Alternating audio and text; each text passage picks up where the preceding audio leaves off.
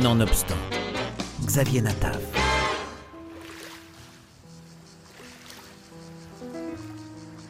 Le paradoxe avec le roman graphique dont je vous parle aujourd'hui, c'est qu'il induit dans la tête du lecteur une incroyable bande-son. Évidemment, le titre y est certainement pour quelque chose. Rhapsodie en bleu évoque inévitablement l'œuvre célébrissime de Georges Gershwin. Mais pas que. En parcourant les magnifiques pages dessinées par l'auteur italien Andrea Serio, on perçoit les silences de la nature, le vent parmi les feuilles, le ressac de la mer, le gazouillis des cigales, mais aussi le bruit de la technologie, des voitures, des tramways, des métros surélevés, le rugissement des masses fascistes, les pas solitaires, ceux des troupes, des sifflets, des sifflements, des coups de balles et des grenades.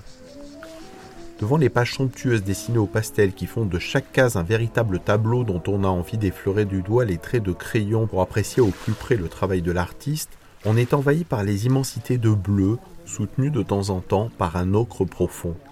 Il s'en dégage une sensation de quiétude, de douceur, tout y est feutré, presque confidentiel, alors qu'on y dépeint le tragique de vie brisée. Trois cousins juifs, Andrea, Martino et Cathy, sont persécutés par les lois raciales de Mussolini à l'aube de la Seconde Guerre mondiale. Andrea et Cathy devront quitter le monde confortable et protégé dans lequel ils vivaient, fait de bains, de soirées dansantes. Ce sont des jeunes comme beaucoup d'autres, sauf qu'ils sont nés juifs.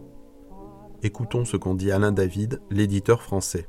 S'il n'y avait pas ce choc visuel, la beauté qui est amenée par une espèce de douceur, de mélancolie, la dureté du propos serait peut-être moindre. Quelque part, ça fait partie du propos. C'est-à-dire que à partir du moment où on, vit dans une espèce de bulle, euh, la beauté euh, du décor, la mer, euh, Trieste et tout, c'est cette lourdeur, le soleil, et puis justement ces abominations, ces lois raciales, la montée du fascisme, la guerre après, c'en est que plus fort parce qu'il y a eu cette beauté, justement, je pense.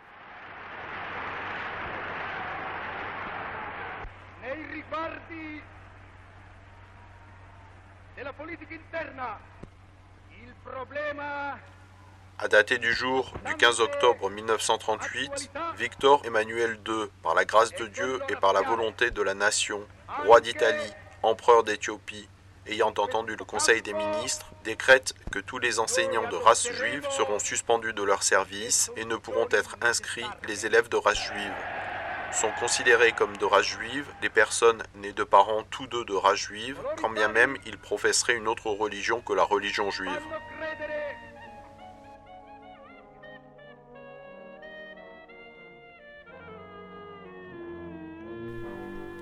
Forcé de quitter Trieste pour New York, Andrea essaie de retrouver une vie normale, hantée par les fantômes du passé. New York le séduit en le faisant se sentir chez lui, en même temps que dans un endroit hors du monde, au centre du monde. New York ne cesse de l'étonner. C'est une ville, dit-il, que l'on voit toujours pour la première fois, citant ainsi l'écrivain Scott Fitzgerald. C'est une métropole pleine de couleurs, de lumière. Elle lui propose un travail, la perspective de reprendre ses études et une histoire d'amour, l'espoir renouvelé. C'est ainsi qu'Andrea choisit l'Amérique comme son pays, niant avec amertume et fierté l'Italie, qui a choisi, dit-il, en voulant être fasciste.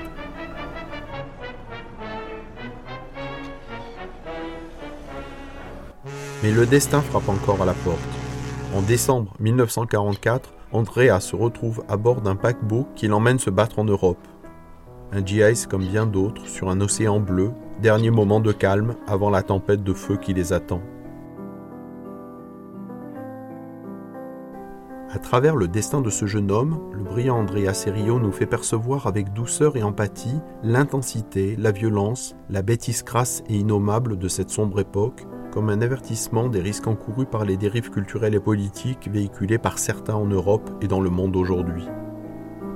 Adapté librement du roman de Sylvia Coutine, inédit en France, et qui s'inspire de l'histoire douloureuse de sa propre famille, Rhapsodie en bleu est un authentique choc esthétique qui manie un parfait équilibre entre le scénario et le dessin qui plonge le lecteur dans un univers émotionnel profond.